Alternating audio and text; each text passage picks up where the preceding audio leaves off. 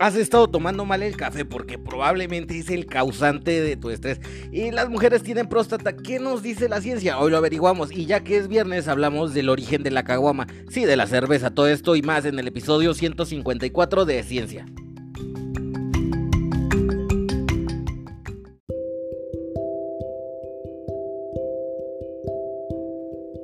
Hola, ¿cómo estás? Me da muchísimo gusto poder saludarte hoy viernes en este un episodio más de tu podcast de ciencia. Hoy estamos en el episodio 154 hablando de temas bien interesantes. Vamos a hablar acerca de por qué has estado tomando el café mal, malísimo y cómo este está afectando y te puede provocar. Eh, sí, de hecho la ciencia ha demostrado que tomar café de la manera en que lo has estado tomando puede provocarte estrés y también otras afectaciones.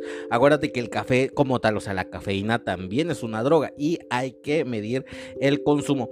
Oye, pero hace unos días hice una publicación en Facebook y me di cuenta que mucha gente reacciona, no sé, ya no se puede hablar acerca del sexo biológico porque la gente eh, enseguida se prende y, y piensa que eso están discriminando. Es necesario en el laboratorio que los valores de referencia estén expresados en el sexo biológico ¿Qué hacemos nosotros en el laboratorio cuando nos llega una persona trans, por ejemplo, y quiere hacerse unos estudios de laboratorio? ¿Realmente importa para los estudios de laboratorio el sexo como tal? Te voy a contar por qué. Este, vamos a, a partir de eso surgió también por ahí que algunas personas me estuvieron poniendo en los comentarios que las mujeres también tenían próstata. Y bueno, ahorita vamos a hablar de eso porque me dediqué a leer toda la información que me vieron. Porque acuérdense que yo siempre leo los comentarios y me pongo a averiguar, empiezo a leer por aquí por allá. Y pues ya tenemos información reciente que es muy importante y te va a sorprender. Créeme que te va a sorprender esta información de la que vamos a hablar el día de hoy. Y otra de las cosas bien importantes de las que estamos hablando el día de hoy es que mucha gente cree que, que, que no toma, no consume ninguna droga. Por ejemplo, yo conozco una persona que ya es un poquito uh, más grande de otra generación, ¿verdad? Y le tienen una aberración a todo lo que tenga que ver con la marihuana. Y dicen que son personas que no se drogan, pero ¿qué onda con la cafeína? La cafeína como tal también es una sustancia y es adictiva también y puede provocarte daños. Y probablemente, dice la ciencia que a lo mejor es la causa de el estrés de muchas personas porque se lo han bebido de manera incorrecta. ¿Cuánto café podemos ingerir para que tengamos estos efectos?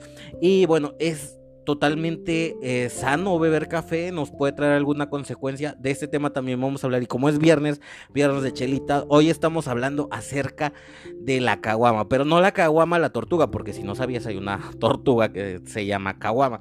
Estamos hablando y estamos relacionados con la cerveza, estamos hablando acerca de el origen de la cerveza caguama. ¿Por qué se le dice caguama a esa cervezota familiar? Pues bueno, todo esto y más vamos a estar hablando hoy en este episodio 154. Te agradezco muchísimo que hayas estado el día de hoy aquí. Y pues bueno, vamos a empezar.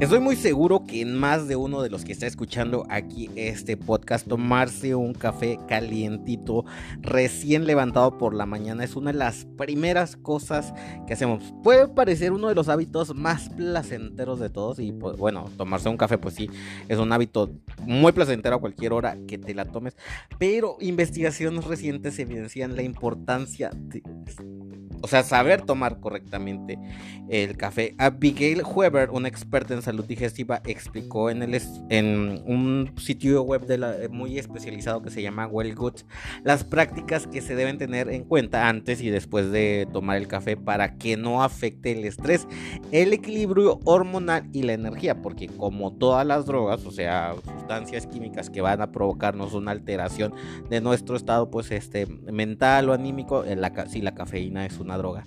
Por si eh, creías que no te metías ninguna droga, eh, si tomas café, si tomas una droga que es la cafeína.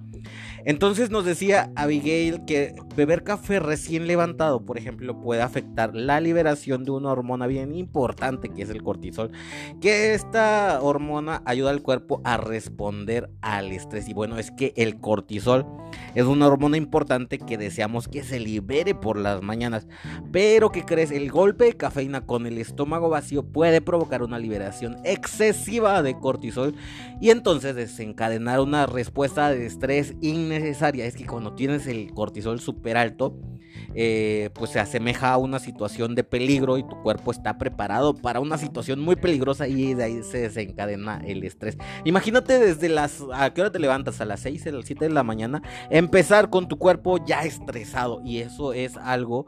Acuérdate que yo he hablado en otros episodios que una de las principales causas de enfermedades de todo tipo es la falta de sueño y el estrés. Y envejecer también es de las causas principales de... O sea, de las consecuencias principales del estrés. Entonces nadie quiere verse más viejito de lo que es y pues tomar café con el estómago vacío, pues va a hacer que liberes más cortisol, va a hacer que te estreses más y más temprano y indudablemente va a hacer que te envejezcas más pronto. Entonces, aguas ahí, o sea, pero no todo esto está perdido aquí. Te voy a explicar también qué podemos hacer eh, para evitar este efecto negativo en nuestro intestino, por ejemplo, porque, uy, es malísimo tomar el café así con el estómago vacío.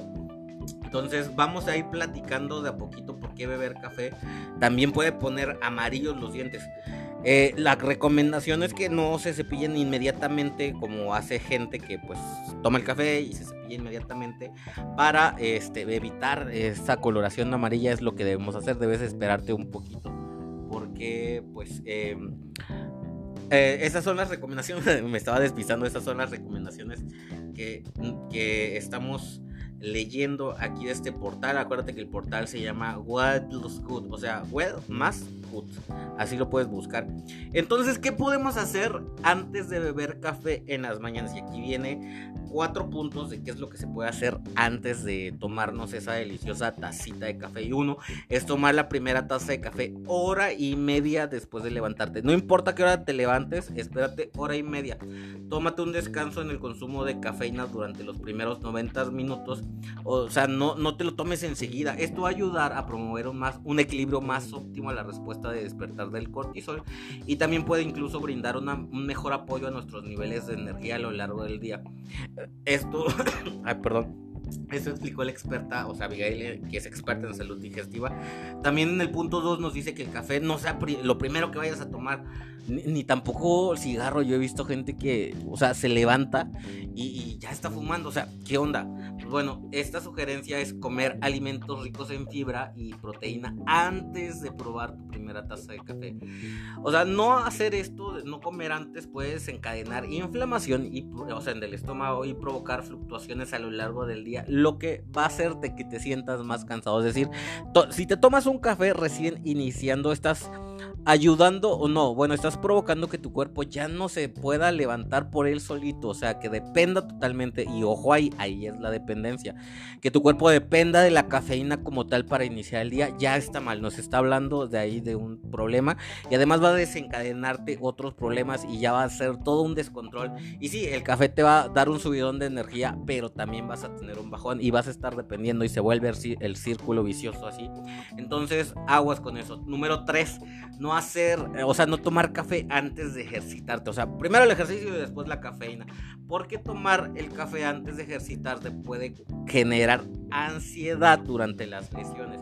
Y el número cuatro es que antes que el café un baño de sol. El sol por las mañanas es lo más mejor del mundo mundial. Te lo recomiendo mucho. Este especialista Miguel nos explicó que no solo el café permite comenzar el día con toda la energía. Adivina que sí, es que nuestro cuerpo pues así está, así evolucionó con los primeros rayos del sol. Entonces, tómate el café, después de asómate a tu ventana, abre las ventanas que te dé un rayito de sol y ya con eso. Y acuérdate, una hora y media después de levantarte, no antes. Come algo de fibra, come este, no sé, un pan y, integral. Y ya con eso vamos a aprovechar todos los efectos eh, positivos del café. Acuérdate que si ya necesitas del café para eh, poder levantarte, para que tu día sea bueno, mm, mm, ojo ahí, ya está pasando algo que no es tan bueno. Y sí, acuérdate que la cafeína, que es la sustancia activa del café, es una droga como tal.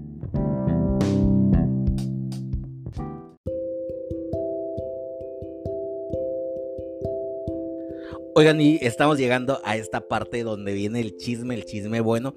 Y es que hace unos días eh, publiqué en mis redes sociales, ustedes saben que yo en mi Facebook tengo una sección que se llama I Know, donde yo muestro pues a lo mejor errores en el laboratorio, sobre todo porque yo le doy servicio a otros laboratorios, otros centros médicos, donde yo directamente pues no tengo ninguna injerencia, me mandan las muestras, a veces están mal recolectadas, a veces mal solicitadas, y pues resulta que les voy a decir cómo, cómo sucedió eso. Hubo personas que se ofendieron y salieron muchísimas cosas aquí. Lo primero que nos dimos cuenta es que actualmente estamos en una sociedad que vive a la defensiva, que a todo les ofende. Y de antemano quiero pedir una disculpa porque no era la, intención de ese post discriminar, eh, hacer de menos a alguna comunidad en específico, ni dar a entender eso. Y les voy a contar cómo puse. Si no has visto ese post, ese post de Facebook, ve a buscarlo por ahí me funaron algunos días en Facebook porque hubo gente que se sintió agredida, que era una agresión directa a las personas transexuales, a la gente que no se identificaba con un género u otro.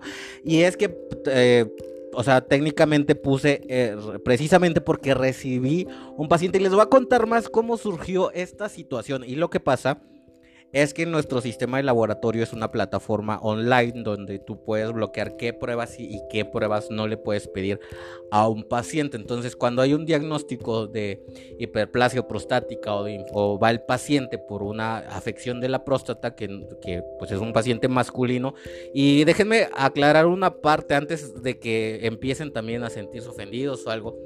Cuando hablamos de, de, sexo en, en medicina o en el laboratorio en general, hablamos del sexo biológico. Y sí, el sexo eh, biológico es muy importante porque a partir del sexo biológico se definen tus valores de referencia del laboratorio. Y vamos a ir aclarando muchísimas cositas, pero bueno, sí es importante. Una disculpa, por ejemplo, si te preguntan el sexo cuando vas a hacerte el estudio del laboratorio, pero es importantísimo para la interpretación de casi cualquier parámetro bioquímico, se ve influenciado por el sexo biológico, o sea, son completamente diferentes en los hombres biológicos y en las mujeres biológicas muchos parámetros. Entonces no es lo mismo que yo te dé un resultado de laboratorio donde lleva tu valor normal del sexo femenino que del sexo masculino.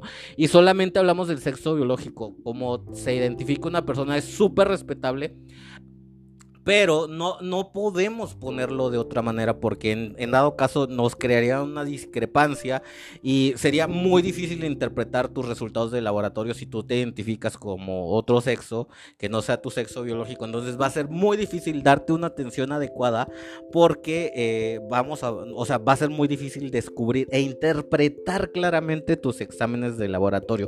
Y bueno, en esta publicación que yo hice era un paciente masculino y se los voy a contar cómo pasó. Era un paciente masculino que este, el, la persona que solicitó este estudio lo registraron completamente ellos. Yo aquí no tuve nada que ver, lo registró la persona.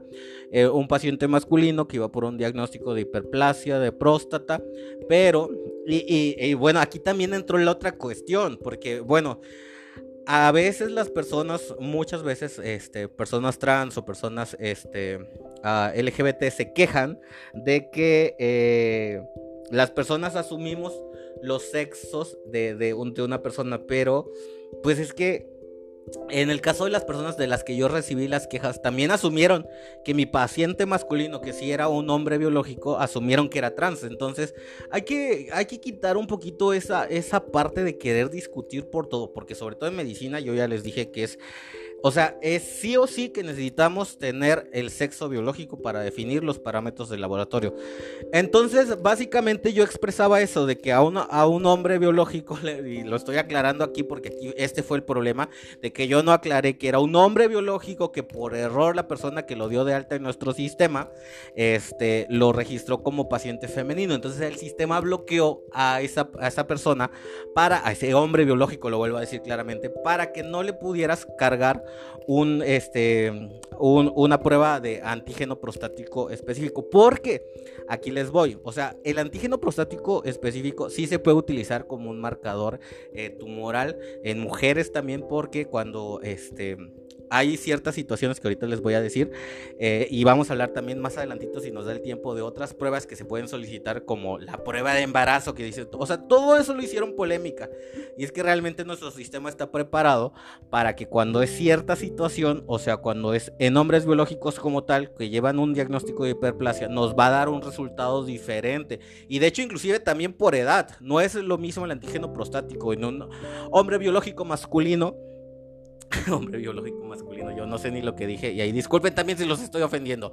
Ya no me ya no voy a pedir más disculpas porque este o sea, nada más estoy hablando del sexo biológico, no estoy hablando de ninguna identidad de género. Entonces, en pacientes masculinos, los valores de referencia del antígeno prostático específico son diferentes eh, a que, que, a las mujeres, obviamente. Y son diferentes también dependiendo de la edad, no es lo mismo. Entonces, por ahí fue la situación. Bueno, les cuento, ya hubo mucha gente que se ofendió porque a lo mejor era una persona trans, no sé de dónde lo sacaron, y se le estaba negando el servicio, me dijeron que midiera mis palabras, cuando yo simplemente expresé el caso como pasó. O sea, y, y yo quería sus opiniones, que sí hubo opiniones de muchas personas. Y por ahí también me dijeron que las mujeres también tenían próstata, que yo no podía decir que no, le puedo negar ese, esa prueba a las mujeres, etc. O sea, se dedujo muchas cosas y la gente pensó muchas cosas que no se dijeron. Y es aquí donde a mí me sorprende cómo podemos estar, llegar a estar a la defensiva. Ahora creemos que todo es un ataque. Y con la medicina es que no se puede hacer. O sea, yo qué más quisiera, por ejemplo, y si ustedes me financian, yo les hago este, eh, una investigación donde voy a definir parámetros, valores de referencia en mujeres, mujeres trans para este, ciertos parámetros. Pero es, o sea, prácticamente innecesario porque básicamente tu genética determina cómo van a ser tus valores de referencia. Y bueno, luego cuando este, eh, hay ciertas patologías también se van a incrementar. Entonces ahí es el detalle, que los valores de referencia están pensados precisamente para poder ayudarte en el diagnóstico de acuerdo, de acuerdo, de acuerdo al sexo biológico y son bien diferentes. Entonces, eh, no sé si quedó muy claro eh, y espero de todo corazón que no les ofenda porque no es la intención. Simplemente yo estoy aclarando cómo se trabaja la medicina en el laboratorio. A lo mejor si hace falta más concientización por parte de nosotros al llegar a una persona de la comunidad LGBT y Q más. Y entonces, eh, por ejemplo, leí artículos en Argentina donde y, es, este, es que esta, es esta situación y yo quiero que les quede claro, o sea, sí o sí es necesario que nosotros conozcamos el sexo biológico para poder interpretar correctamente esos resultados. Vi varios artículos en Argentina, está muy metido con esto de la identidad de género y decía que pues bueno, recibamos al paciente y no preguntemos eso y que reporta, reportemos con los valores de referencia tanto de hombres como, como de mujer. Y, básicamente es transferir la responsabilidad de decidir qué parámetros de referencia voy a usar al médico como tal. Pero créanme que los médicos muy pocas veces se toman esa esa, pues, el trabajo de esa manera. Muchas veces, o sea, ellos esperan que ya el parámetro venga marcado. Nosotros, por ejemplo, el resultado del laboratorio viene marcado con una negrita cuando se sale de, de rango, con una flechita hacia arriba cuando es más alto del rango normal o con una flechita hacia abajo cuando es más bajo que el rango normal. Y dependiendo, y es que hay muchos parámetros y aquí nosotros sí clasificamos entre sexo biológico y edades. Porque no es lo mismo que te hagas una, este, una una glucosa a, cierta edad son más bajos los rangos normales de glucosa en pacientes eh, pediátricos que en pacientes adultos en pacientes adultos mayores. Entonces se dan cuenta aquí de toda esta complicación en la que nos metemos y a lo mejor falta más investigación, no ha llegado, a lo mejor estamos en ese proceso, pero de mientras se trabaja de esta manera y no es por discriminar, no es por hacerle mal a alguien, por no quererle dar la atención, simplemente que es más útil así a la hora de interpretar correctamente tus resultados. Si no lo hacemos de esa manera, corremos el riesgo de que el médico no pueda darte el diagnóstico adecuado y que pues bueno, se complique la salud. Es algo que no queremos, porque al final al que afectas al laboratorio, porque lo primero que dicen los médicos cuando un resultado no cuadra con su diagnóstico, no dice, ay, es que a lo mejor te no te, no te este, preguntaron cómo te identificabas, este, cuál era tu identidad de género, ay, a lo mejor el laboratorio, este, no te puso el rango de referencia adecuado. No, los médicos simplemente dicen, ese laboratorio trabaja mal y se acabó y ya está fichado para siempre. Entonces hay que entender una parte por qué es útil, por qué sí. Y bueno, ahora la pregunta que venía era, ¿las mujeres tienen próstata? Porque por ahí alguien me escribió, es que, eh, ah, de hecho hasta me puso así, es que cuida tus palabras, químico, porque te sigue mucha gente. Y yo entiendo y agradezco de todo corazón que me siga este, mucha gente joven. Eh, pero hay que aprender esto, que en la medicina este, necesitamos el sexo biológico a la hora de discernir los valores de referencia sí o sí, que hay pruebas que tienen valores diferentes y las segregamos porque por ejemplo, me decían de la prueba de embarazo, que se, la puede, se le puede hacer en hombres también. Eh, eh, y yo ya iba a decir, claro que sí. Y no, no es así. Hay que hablar con propiedad, porque existe una prueba rápida que es la prueba inmunológica de embarazo, como la conocemos, es un concepto, así está dado de alta en los sistemas. Así se vende, así se conoce de toda la vida. Y esa prueba como tal tiene un límite nada más. Entonces nada más te va a poder decir como es cualitativa, cualitativa significa que te va a decir sí o no. O sea, si estás embarazada, no estás embarazada. Pero las hormonas como tal no son hormonas de embarazo. Es una prueba que, que mide la cantidad de hormona, este, hormona gonadotrofina coriónica, que precisamente la hormona gonadotrofina coriónica se va liberando cuando hay un crecimiento exponencial de células, que puede ser en casos de cáncer testicular, por ejemplo, en hombres, o puede ser cuando hay el crecimiento de, de, de, un embrión, de un feto, cuando está creciendo un nuevo ser. Entonces, como tal, sí, no es exclusiva para determinar embarazo. También se puede utilizar. Que déjenme decirles que no es muy común que los médicos soliciten una, como dicen, prueba de embarazo en hombres. Es más común que eh, el diagnóstico ya se haya hecho y solo eh, solicitan esta prueba luego para confirmar y darle seguimiento a, la, este, a, pues, al cáncer. Eh, ¿Cómo se llama? Era el cáncer. Ay, se me está olvidando, pero ahorita les voy a hablar bien acerca de esto. Todo lo tengo aquí en estos apuntes. Y bueno, lo que les decía es que también hay que aprender a hablar con propiedad. Entonces, vamos a quedarnos con esto. La prueba inmunológica de embarazo solo es, o precisamente como se, como se pide para embarazo, y, nada más es cualitativa, te va a hacer sí o no. No le sirve a un hombre esa prueba, la cualitativa, que es la prueba inmunológica de embarazo, porque nada más nos va a decir si está embarazada, no está embarazada. Y un hombre no quiere, un hombre biológico no quiere saber si está embarazado, quiere saber si tiene un cáncer de testículo, por ejemplo. Y lo que sirve es la medición cuantitativa de la hormona gonadotrofina coriónica humana, ¿ok? Entonces lo que se daba a entender, porque por ahí también me satanizaron y dijeron, ay, es que, o sea, yo no sé ni de dónde sacaron lo de la prueba de embarazo, eh, porque no se mencionaba, en, o sea, todo esto se desencadenó por el post de Facebook que yo puse también, o sea, me, me funaron por esto, me satanizaron, y pues sí, y se los vuelvo a reiterar, hay que hablar con propiedad. Una prueba de embarazo solamente se la vamos a pedir a las mujeres biológicas. Eh, y una prueba de hormona gonotrofina coriónica cuantitativa sí se la podemos pedir a los hombres. Pero como quiera, el reporte va a ser diferente. Es ahí donde sí se entiende. Yo creo que sí se entiende, ¿no? En hombres y mujeres el reporte va a ser diferente. ¿Por qué? Porque la hormona gonotrofina coriónica en mujeres nos va a traer un reporte donde se va a evaluar en qué mes de gestación está y valores de referencia de acuerdo al mes de gestación. Y en los hombres, en cambio, nada más se va a medir un nivel normal y un nivel alto y se va a aparecer con numerito. Entonces, sí o sí se tiene que hacer de esa manera. O sea, si hay unas diferencias, a pesar de que de repente digan, ay, es la misma prueba, sí se les puede solicitar. Claro que tú le puedes solicitar cualquiera de una de las pruebas a, hombre o mujer, porque pues, también el desarrollo embrionario, y es algo que a lo mejor no se acaba de entender. Hombres y mujeres tenemos prácticamente las mismas, hormonas, somos el mismo animal, la misma especie, entonces tenemos las mismas hormonas. Lo que aquí el sexo biológico sí determina es la cantidad de una hormona que vamos a tener.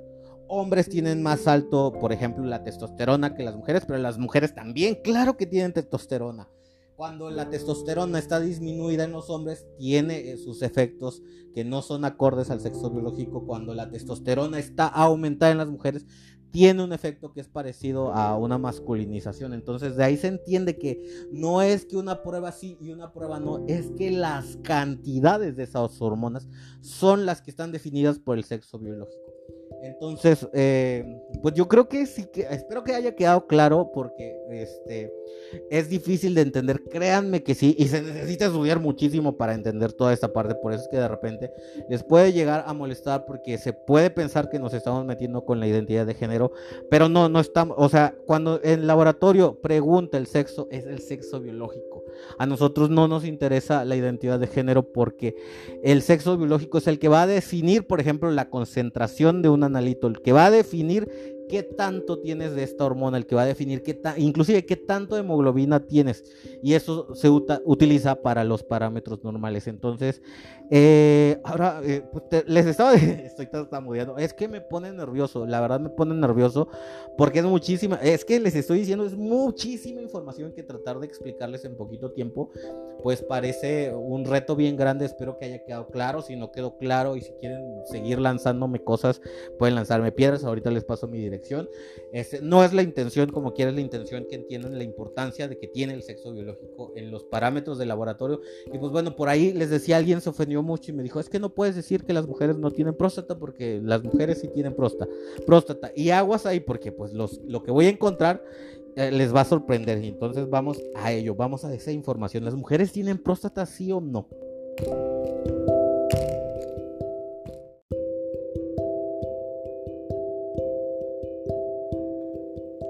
Oigan, por aquí mi editor me acaba de pasar la información y me pregunta, oye, ¿qué onda entonces con... No, esto se asemeja al caso de los hombres biológicos que se declararon, eh, que se identifican como mujeres y que empezaron a competir en competencias atléticas en, en mujeres. Y claro, eso tiene muchísimo sentido y es que mira, así de fácil.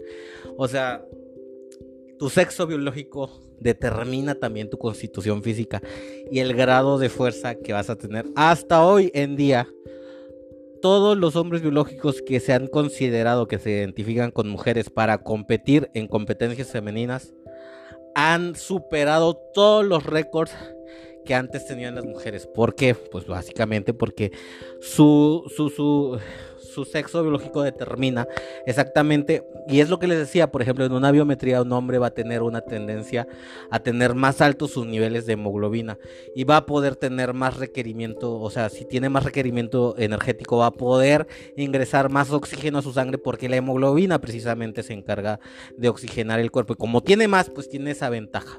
No es una ventaja evolutiva, no es una ventaja que se le haya dado por entrenar mucho, es una ventaja por el sexo biológico que tiene.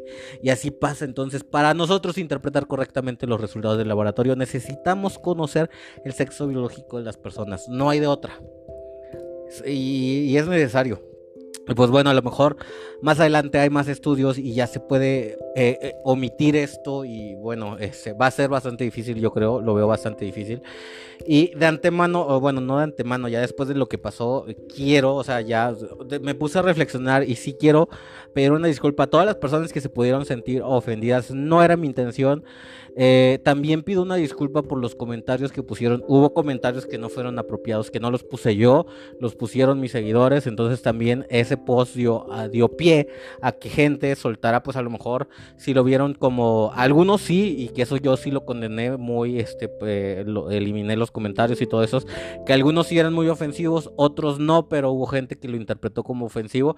Y les digo, esto es de la interpretación. Cuando hablamos eh, de medicina hay que ser muy claros. Eh, yo también soy una persona muy abierta, con una mentalidad muy flexible.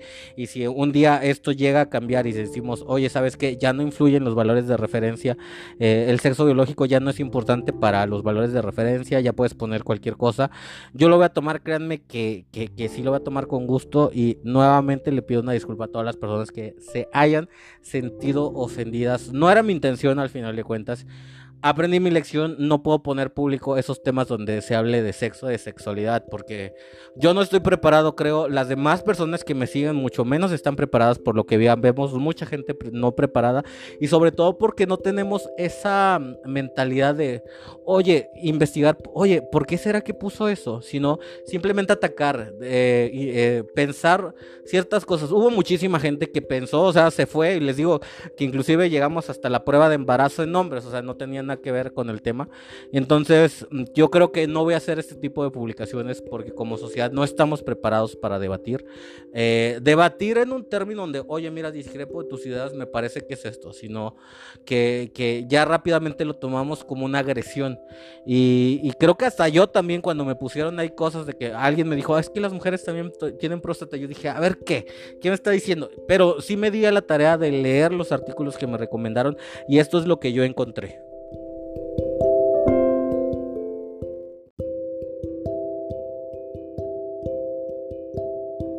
Oigan, bueno, y es que me pusieron algunos links y de hecho ah, se los voy a decir cómo pasó. Una captura de pantalla donde, donde pues, le preguntabas a Google acerca de la próstata femenina y te decía, ok, las mujeres tienen próstata, bye. Y yo dije, ah, a, ver, ¿qué está pasando aquí? Ah, y vamos a ser claros con esto. Así como los hombres biológicos no tienen vagina, las mujeres biológicas no tienen próstata. Pero yo les decía, provenimos de un mismo crecimiento embrionario. Mucho de lo, o sea, básicamente el aparato reproductor masculino y femenino se formó a partir de un mismo tejido en común y entonces van a tener muchas características similares. Y yo dije, oye, ¿por qué está pasando esto? ¿Qué, no sé? Yo nunca vi esto en, mi, en mis estudios de anatomía humana a lo mejor este, hay investigaciones nuevas y ¿qué, qué, está pasando. Y entonces fui a ver los, las páginas o sitios web donde decían...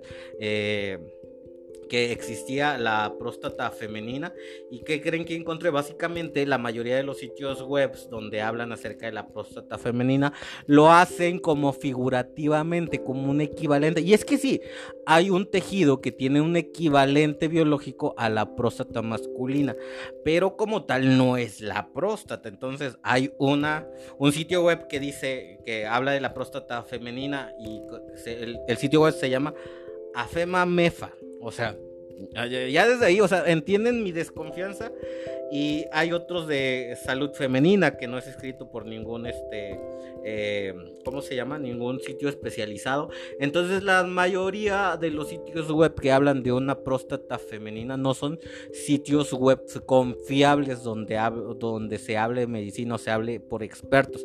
Y bueno, ¿quién nos dice la información? Esta información que, de la que les estoy hablando precisamente, y mire, también está Ángela Nazares, no sabemos quién es, y dice la y y, su artículo dice la próstata femenina existe. Es de un sitio así sobre chicas. Eh, todas podemos, dice, existe la próstata femenina. Eh, y, todo este tipo de cosas. El país también se atreve a hablar de la próstata femenina. Y luego Clínica Belladona también dice la eyaculación femenina. O sea, se dan cuenta de todo lo que habla sobre la la, próstata femenina. Entonces me di la tarea de buscar en sitios pues este mm, pues más, más serios, ¿no? Porque al final de cuentas eh, nosotros hablamos, necesitamos hablar, o bueno, yo necesito información seria para decirles si sí o no existe la próstata femenina.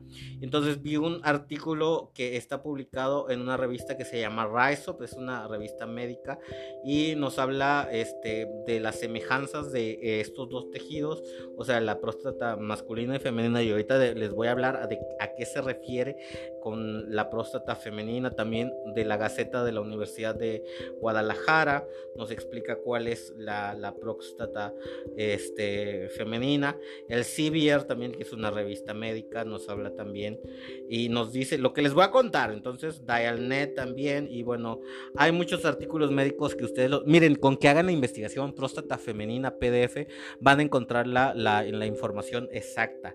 Entonces, eh, yo les voy a hablar, les voy a resumir de todo eso que leí. Son muchos artículos. Eh, si quieren que les comparta alguno, este, pues no duden en escribirme. A ver, aguanten tantito que estoy poniendo la información. Eh, era básicamente que este, les estoy haciendo un resumen de todos los artículos que leí. Y a lo mejor esto no les va a parecer. Y es que precisamente es eso. Nosotros tenemos la idea de que, por ejemplo, vamos a ChatGPT y todo lo que diga este, es verdad. No, lo que nos diga ChatGPT no es verdad siempre. Entonces hay que darnos cuenta de dónde estamos obteniendo la información. Y si queremos tener información seria, información exacta, vamos a ir a artículos médicos. Porque este tema del que estamos hablando es un tema de medicina. O sea, no van a investigar eh, temas de medicina en la revista de OK Chicas. Entonces, la información como tal, el resumen es que no existe una próstata femenina, o sea, en el sentido tradicional. La próstata como tal, pues es, una glándula que se encuentra en el sistema reproductivo del sexo masculino o de los hombres biológicos. ¿Cómo lo digo para que nadie se ofenda? O sea, la próstata es exclusiva del aparato reproductor masculino y está involucrada en la producción de semen. Adivinen que las mujeres no tienen, las mujeres biológicas no producen semen, entonces hay aguanten aquí. Yo les decía que vienen de, o sea, embrionariamente proceden del mismo tejido.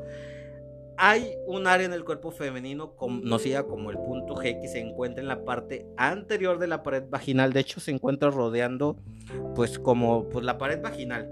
Y algunos investigadores, eh, y, fíjense bien, algunos investigadores creen que el punto G puede, y acuérdense de las palabras que estoy usando, algunos investigadores creen que puede ser equivalente al tejido prostático masculino en términos de sensibilidad y de respuesta sexual. Por eso es que la mayoría de los artículos donde hablaban de una próstata femenina estaban en artículos de sexología y artículos así de, de coaches de sexo y todo esto.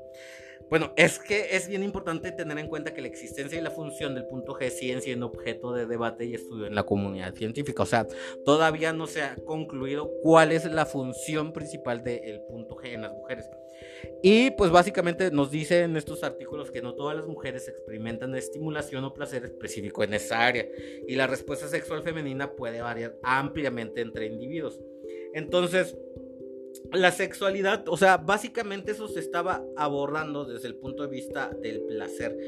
Y este, pues, algo que, que, sí nos debe dar, quedar muy muy claros es que ambos tejidos, y les voy a decir cómo se llama porque tiene nombre, y es que esa parte del tejido eh, femenino que se parece a la próstata o, tiene el mismo origen embrionario que en la próstata, no se llama próstata, o sea, que la próstata masculina no se llama próstata en las mujeres, se llama, adivinen cómo, adivinen cómo, se llama glándula de Skene. Y bueno, es importantísimo tener en cuenta que la función de las glándulas de Skene o sea, aún no se comprenden, no se han estudiado completamente y la terminología y el entendimiento científico de estas, porque como no hay mucha información, entonces no se ha investigado correctamente. Miren, básicamente, eh, ahí le voy a decir un poquito de información porque yo investigué un poquito más.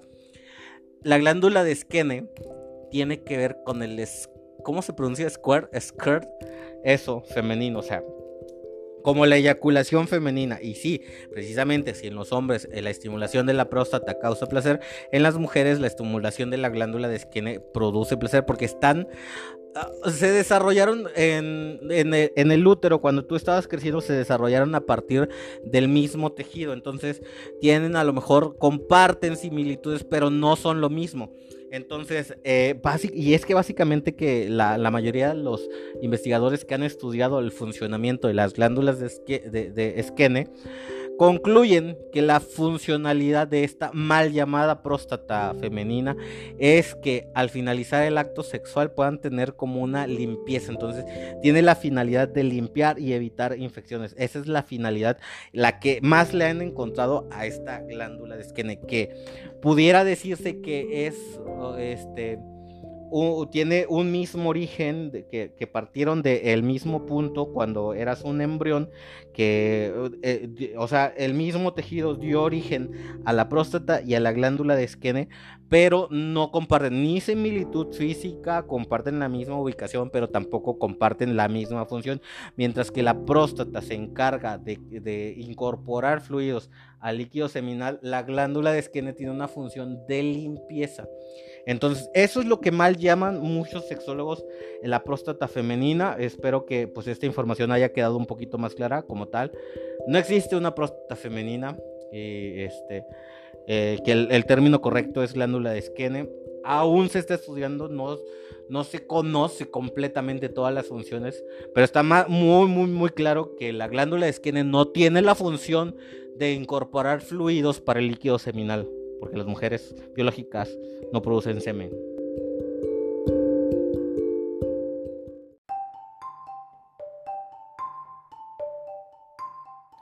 Oigan, y les voy a recomendar una serie que estoy viendo en Netflix que se llama Dirt Carbon y habla precisa. Mira, esto me ayuda a entender un poquito más y es que yo no estoy en contra de la identidad de género, quiero que quede claro. Y, y, y, y sí es bien importante, o sea, para la medicina es bien importante eh, separar entre, entre sexo y la identidad de género. Identidad de género es que yo independientemente que tenga un cuerpo masculino, yo me pueda sentir mujer o vestirme o, maquillarme, o sea, eso no tiene nada que ver, pero el sexo biológico sí es importante. Entonces a veces nosotros confundimos la identidad de género, que es el rol de cómo la sociedad indica que se visten los hombres y las mujeres, que pues ya a lo mejor en la actualidad no es válido. Y es que realmente no tiene sentido, porque por ejemplo, en muchas culturas antiguas los hombres usaban falda, entonces todos esos roles de género que es este, la identidad, pues no tiene mucho sentido que nos basemos en ciertas cosas que pueden no hacer las mujeres, pero el sexo biológico sí es importante y eso va definido o sea, desde nuestro origen de los cromosomas. Independientemente del cuerpo que tengamos, es una funda y entonces esto va a determinar las habilidades. Ya, ah, bueno, les hablaba de esta serie que estoy viendo que se llama Altered Carbon, porque básicamente ellos ahí pueden transferir su memoria como a un disco duro que está colocado en su columna y se lo pueden extraer y se pueden pasar a otras fundas. Y eso hablaba de que pues, una persona pudiera estar en la funda de un hombre, de una mujer, y etcétera. Entonces su identidad estaba en, digamos, en ese disco duro. Y más o menos así yo veo la identidad de género, pero también es importante que, que conozcamos también nuestras funciones biológicas porque independientemente de cómo seamos, por ejemplo, hay algo que sí, el BPH va a ser muchísimo más agresivo y va a, afectar más a las mujeres biológicas que a los hombres. En los hombres puede pasar desapercibido en los hombres biológicos. Entonces, por eso sí es importante. Y, pues bueno, ya nada más les quería ver hacer esa invitación. Vean al Thread Carbon. Y pues bueno, es momento de abrir una caguama. Y oiga, ¿qué es una caguama? Pues ahorita les voy a explicar.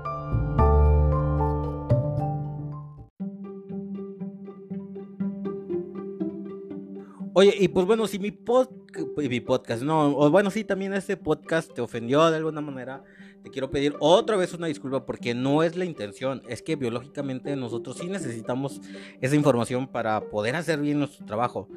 Y, y, básicamente desde mi punto de vista es, lo que a mí me preocupa es que yo puedo otorgar un resultado con valores de referencia mal y que eso pueda provocar desde un problema de salud hasta mal diagnóstico y la muerte de un paciente. O sea, ese es mi único interés, no es mi interés por discriminar.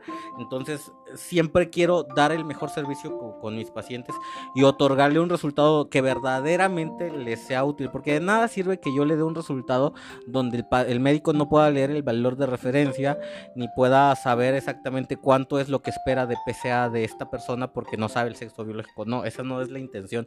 Entonces, eh, vamos a abrir un una caguama. Hice el efecto porque no, no, tengo una caguama ahorita, estaba tomando.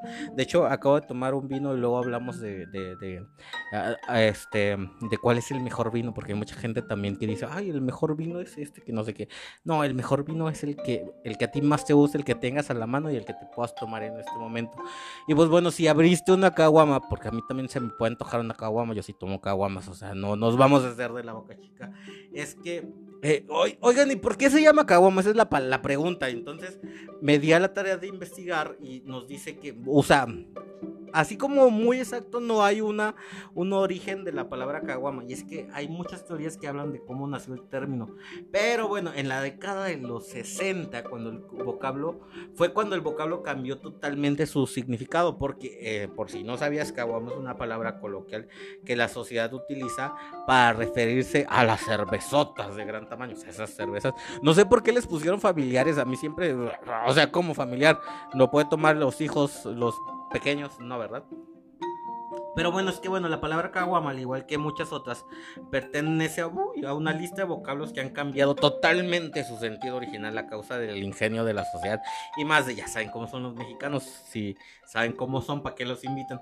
Como bien he sabido, las, las y los mexicanos son grandes consumidores de cerveza. Bueno, no tan grandes porque Este, de hecho, no estamos en, no encabezamos las listas de consumidores de cerveza. Creo que la encabezan los coreanos. Ahorita estamos como en el séptimo lugar de consumidores de cerveza, pero tampoco somos los que más. Entonces, eh, la Real Academia Española, vamos con la RAE, nos dice que las definiciones de esta, de esta palabra, o sea, de la caguama, es que es el nombre de una especie de tortuga marina. Creo que ese sí te lo sabías, ¿no?